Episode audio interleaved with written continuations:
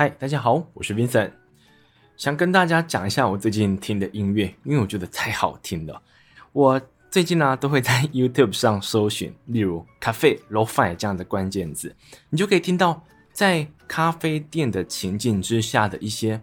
就是背景音乐，配上一些有节奏感的 Lo-Fi，所以就搭配起来呢，就很适合在你看书或者说通勤的时候，你可以想事情，你可以发呆，可是这些音乐。会让你感觉到比较舒缓，那你也可以搜寻，例如 sleep low fine，也可以搜寻啊，例如可能洗澡啊，或者说任何情境之下的 low fine，反正你就可以找到那些你在做某件事情的时候很适合听的音乐。那为什么会跟大家谈到这件事情？就单纯只是因为我在按下录音键之前，就正在搜寻到底有没有什么新歌单我可以去发掘的，所以呢，就刚好跟大家分享。那我们回到讲述的本质啦。今天要分享的这本书呢，它叫做《我们是谁》。听这个书名是不是让你吓了一跳？想说是一本非常严谨的书，非常严肃的书。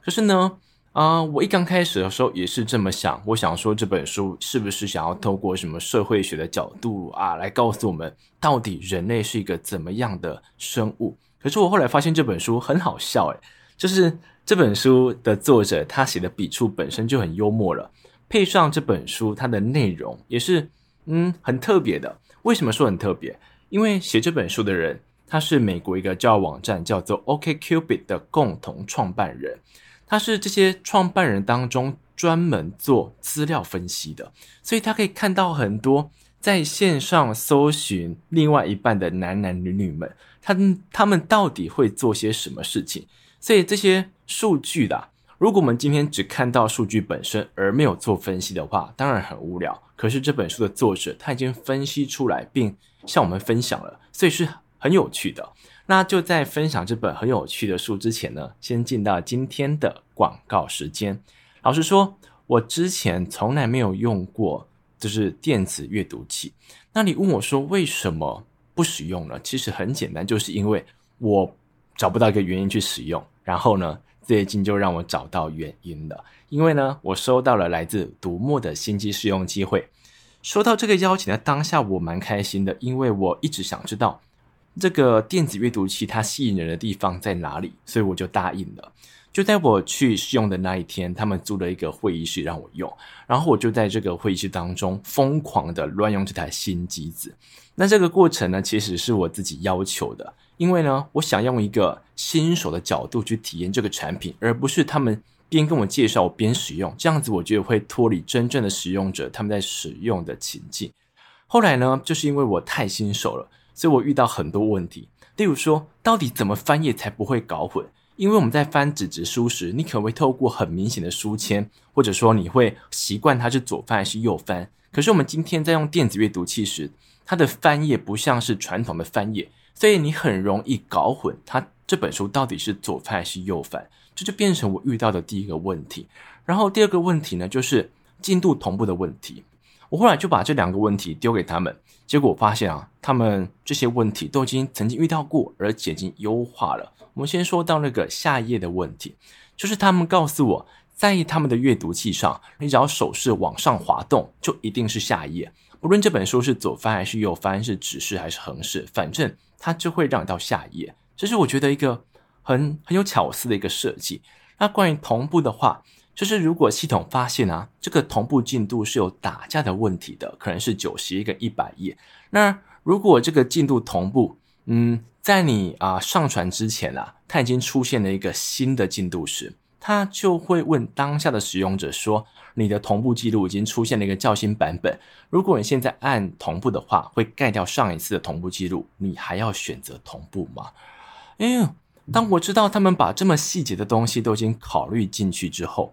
以一个工程师的角度，或者以一个使用者的角度来看，我都非常非常佩服。那不管如何呢，最后还是想跟大家讲一下这次试用的新机子。这台机子名叫 Mookin Plus Two，它的大小为七点八寸，它是一个蛮接近纸质书籍的大小。我觉得拿起来啦，不会让你忽然变成电子阅读器时那种不习惯感。那这台机子呢，目前正在预购当中，原价是八千五百块新台币，机子的预购价为八五折，七千一百九十九块新台币。如果你需要保护壳的话，加起来的合购价为七千九百九十九块新台币。而且啊，以上这两种预购方案都附赠了八百元的购书金，都是之后你可以在读墨平台上直接拿来买书的。那我会将预购的网址放在资讯栏位，如果呢恰好符合你的需求的话，可以再前往参考。今天的广告时间就到这边，那我们就来好好的聊一下这本有趣的书。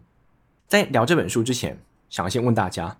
你觉得，嗯，最适合你的另一半应该是在什么岁数呢？假设你今天三十，你认为对方应该几岁？我觉得啦，用一个普世的价值观，或者说这个社会当中大家比较愿意接受的一个范围，大概就是减五加五，就是我今天如果四十。我就想要找到一个三五到四五中间的，我相信这个范围应该大部分的人都可以接受。那这样子的，就是普世价值观，就是社会当中的观感，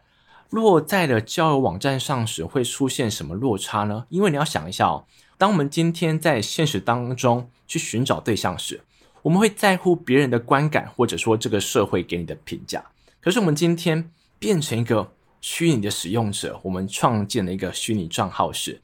你在网络上的所作所为，除非你犯法，不然没有人会去抓到你到底是谁，对不对？所以，我们今天在网络上的行为，可能就会出现了一些些改变。我们先看到女生的，呃，这本书的作者他提供一个女生在网络上，他们认为最好看的对象年纪应该是几岁？那这个最好看是怎么定义？我们先讲一下哦。在交友软体上面啊，我们今天划到一个对象时，他会让你去评选这个的条件，可能是针对长相，还是针对他的啊其他资讯，给予一到五颗星的评价嘛。那如果你今天给他五颗星，就代表你非常喜欢他，你很想跟他有私讯，或者说后来的约会，就代表对方是符合你的要求的。那这个星星的给予啊，其实在交友软体上。各有各的不同玩法，可是最常见的呢，就是把五颗星的次数给一个限制，那可能是一天三次，或者说一周五次这样子的限制。所以你在给予这样子的五颗星的机会，我们就会审慎的思考啊，因为这是一个很珍贵的资源。所以讲到刚才的数据啊，当一个女生认为这个年纪的男生最好看的时候，就代表。他们是发自内心的认为，我应该把五颗星给这个人。所以这张图表告诉我们呢，当一个女生在三十岁之前，她会喜欢嗯比自己大个一两岁的小哥哥。可是等到她过三十之后，她会比较喜欢小她一两岁的小弟弟。那可是总体来看啊，就是女生二十到五十岁之间，她们喜欢的对象，她们认为好看的对象。大概的年纪都跟自己差不多，反正不会超过三岁就对了。那这样子的表现或者说这样的行为，其实蛮符合刚才所讲到的。可是呢，问题就出在男生不是这么想的。我自己身为一个男性，看到这张表的时候，我都觉得有点不好意思，因为这张表要告诉我们啊，一个男生不论今天是一个大学生，二十岁。还是他已经工作了几年，他已经三十出头岁了，还是说他已经结婚有儿女，鼻毛开始变白了，五十岁，他永远永远把自己的五颗星给那一些二十出头岁的女大学生。我自己看到这个结果的时候，觉得太好笑了。就是怎么讲呢？嗯，男生怎么可以这么贪心？你可以想象，我今天已经头发花白了，我却还在给那些。二十出头岁的年轻美眉们最多颗星星，这是一个怎么讲啊？痴人说梦的感觉。可是我相信啊，在男生的心头都有一个小小的不切实际的愿望，我们也不相信他会实现，但就是有这样子的想法。我们希望哦，就是我们不管今天多老，嗯，我们心目中那个辣妹或者说美好对象的模子，都应该是那个岁数、那个长相的。所以呢，男生就是会不顾现在你到底几岁，你就是会把珍贵的资源给那些二十出头岁的美眉们。那这样子的数据已经让我觉得发笑了。可是另外一张图却让我吓了一跳，因为呢，我得讲一下哦，当我们今天下载了交友软体，我们今天注册一个账号之后，系统就会马上问你，你今天想要找到的对象，他应该符合什么条件？例如说，啊，对方的身高体重，例如说对方的居住地，你希望对方不要跟你离太远。最后呢，可能问你说，你希望对方的年纪落在什么范围会最恰当？那如果就像刚才所讲到的社会普世的价值观来看，你可能就会给他一个小自己五六岁，或者说大自己一个五六岁，这是一个大家比较可以接受的范围。结果这张图表告诉我们了。就是刚才那些乱给二十出头岁美眉五颗星的男生们，他们在告诉系统啊，可以配对给他们的年纪时，相对来讲他们是比较理性的，就是他们大概会抓一个啊，可能小自己六七岁，大自己六七岁的范围。你看看哦，他们今天告诉系统时，他们的头脑比较灵光，就大概知道了。我今天如果去挑选那些小我太多的美眉。这些女生也不会喜欢我，那干嘛推荐给我呢？所以他们就会告诉系统一个比较合理的范围。可是当他们今天在给星星的时候，却变得相对比较不理性。哇，我的天哪，这好像可以诉说着男生有时候会冲动行事的本质。而除了这张图表之外，还有另外一张图表。这张图表要告诉我们了，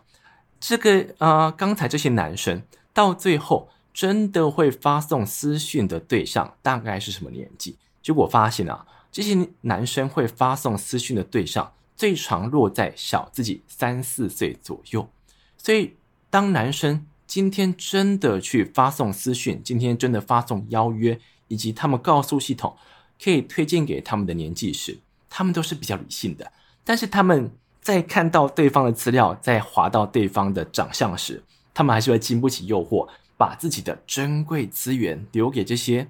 跟自己年纪相差甚多的对象身上，那你知道这样子的做法其实比较不明智嘛？因为如果今天在线上想要找到一个可以相处得来的长久伴侣的话，我应该把自己的宝贵资源留给那些真的符合嗯适合走下去的对象的。可是如果今天把这些资源砸在这些美眉身上，那相对的，我找到对象的几率就会锐减嘛，所以你就可以这样设想哦，一个女生她希望找到一个相对成熟、跟自己年纪相仿的对象，可是男生却一直把珍贵的资源往那些二十出头岁的美眉身上丢，所以这两种人啊，嗯，他们可能都在寻找另外一半，可是到最后，他们可能就会错过了彼此。这是啊，在线上交友的平台上容易出现的一些。嗯，可以说观念上或者说想法做法上的不同啦，在两性上来说，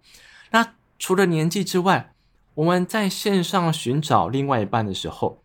还有什么是我们最重视的点吗？其实现实一点层面来讲，就是长相。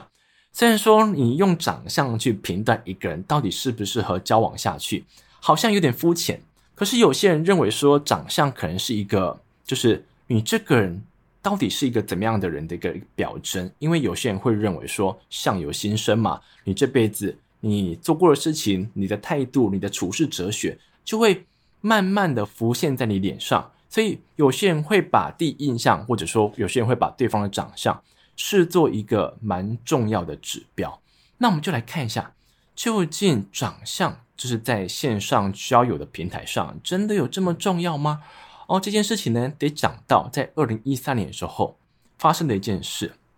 那一年啊，OkCupid 他举办一个叫做“爱情盲目日”的活动，在那一天哦，很盲目嘛，所以系统会把全部的人的大头贴都把它打散重组这样子，反正你是很难一眼辨识出对方的长相的。同时间哦，他会把每个人的资讯都掩盖掉，只剩下他的姓氏。诶，当你那一天打开 App 的时候，他会挑选一个女生，她大致上来说可能会符合你的条件，可是你看不到她的资讯，所以你也不好说嘛。但是这时候系统就会自动帮你搜寻一个你们双方都方便的约会地点，并安排你们两个前去约会。啊、呃，这样子的活动相对来讲它是比较创新的，同时间它比较没有安全感，所以这样子的活动让 OkCupid 的用户啊不喜欢。就是他们那一天的用户使用量锐减，那同时间哦，这个网站它是靠广告来收益的嘛，所以如果没有人用，嗯，对他们来讲是过不了的。所以到最后这项活动大概举办个七小时，它就取消了。可是就在取消之前，有超过一万个人成功出去约会。最后这群人呢，他就变成了 OkCupid 非常好奇的一群人。所以他们在约会之后啊，OkCupid 就会去问他们：“你对这一次的约会，你给予的评价是多少？”结果 OkCupid 他其实吓了一跳。因为这些人对于这一次的约会都给予相当高度的一个评价，就是他们都觉得蛮好的。可是这件事情为什么奇怪呢？奇怪点在于说，他们在线上的时候并不是这样子哦。因为今天配对给他的对象他是看不到长相的，所以就会出现所谓的女生比较好看，还是说男生比较好看的情况。可是他们。在给予双方的啊约会评价，或者说对于对方的整体的评价都是很高的。可是他们今天在线上的时候啊，他们就会因为对方的长相是优于自己的，还是低于自己的，而有不同的私讯回复率。嗯、这个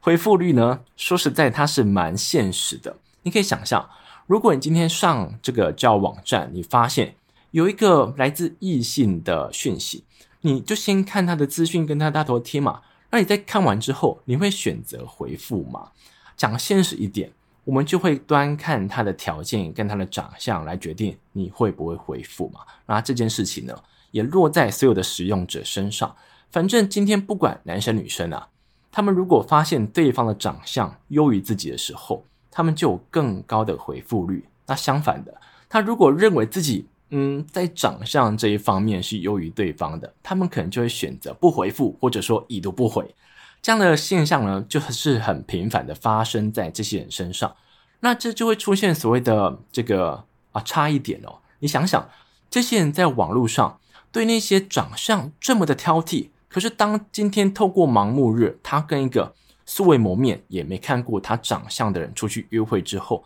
他竟然都会给予蛮高度的评价。那是不是就代表，嗯，我们不必要这么在乎对方的长相呢？因为真正你对他的感受以及评价，都是在约会之后才会有一个比较确切的印象嘛。那如果我们今天在线上这么的挑食，这么的挑剔，我们是不是会少了很多遇到适合的对象的机会呢？所以，不管是这本书的作者，还是我之前分享过的一本在讲教软体的一本书。他们都不断的谈到一件事情，就是人其实是一个体验品，它不是一个网购商品，它今天不是一个冷气机，或者说它是一个电冰箱。诶，我们不要在呃这个网络市场上，针对某个人的条件，针对某个人的兴趣嗜好，针对某个人的年收入，或者说他的长相优劣，来去评选出到底哪一个比较适合我啊，可是这个好像也不能去怪这些使用者，因为呢。当我们今天啊认识一个人的方式，并不是透过跟他相处、跟他交谈，而是透过他显示出来的资讯时，我们那种就是挑三拣四的性子就会出现嘛。我们想在众多的人选当中找到那个最适合我们自己的，所以那种挑选商品找到宝的那种新奇感，就会诱惑着我们去这样做。所以这时候呢，其实我们可以冷静一点想一下。在你还没有使用交友软体之前，你在现实生活当中去认识另外一个人的时候，你是真的这么在乎这些特质吗？还是你更在乎的是跟这个人的相处，还是说跟这个人的沟通呢？我想啊，对大部分的人来说，两个人在交往的时候能否快乐，能否顺利，都是端看两个人的相处。所以到最后，想讲一个之前在书中也曾经讲到的一个观念，就是我们在使用交友软体时。嗯，你的目标不是在这边挑三拣四，你不是在这边寻找网友，你应该尽可能的、尽速的跟对方出去约会，把它当一个体验品，而不是一个网购商品。这样子对于你寻找到合适的对象是比较有帮助的。当然啦，如果你今天不是抱持着寻找长期伴侣的这个想法来使用教软体的话，这样子的策略当然就不适合你。可是如果你今天是真的认真来寻找另外一半的话，我相信真实的去感受跟这个人的相处，跟这个人的沟通，会比较可以快速的、比较正确的知道对方到底适不适合你。哎，到这边呢，大概就是我想在这本书当中想与大家分享的两件事。那最后想讲一下我的感受。其实这本书啊，它讲的内容，它讲的东西听起来好像非常的好玩跟有趣。可是这本书的作者，嗯，他真的想讲的东西其实是比较严肃的。他想告诉我们哦，其实数字跟数据这件事情呢，诶，在现在来看，它可能还只是一个推估，只是一个趋势。可是等到啊、可能过了十年、二十年之后，我们全世界每个人的行为、每个人的生活模式跟文化。或许都可以透过数字跟数据来解释，就像是现在的 Google 已经可以透过搜寻记录来推估出到底哪一个州可能发生所谓的嗯恐怖攻击，并提早的去预防。他们就去看到底哪一个州搜寻炸弹或者说一些敏感字眼的人最多，从而去推估出。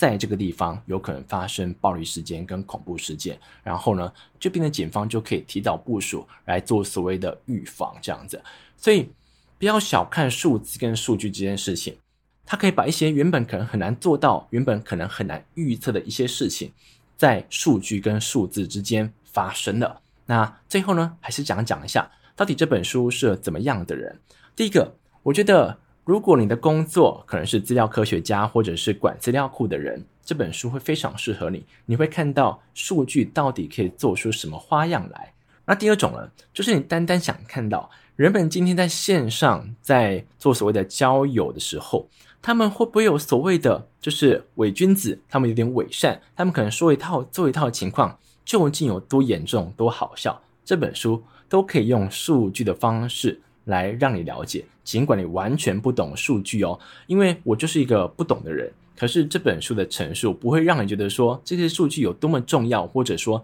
这些图表背后的技术到底有多啊、多难懂，这些都不重要。重点是我们今天可以透过数据来知道我们究竟是谁。关于这本书呢，我就分享到这边，谢谢你们。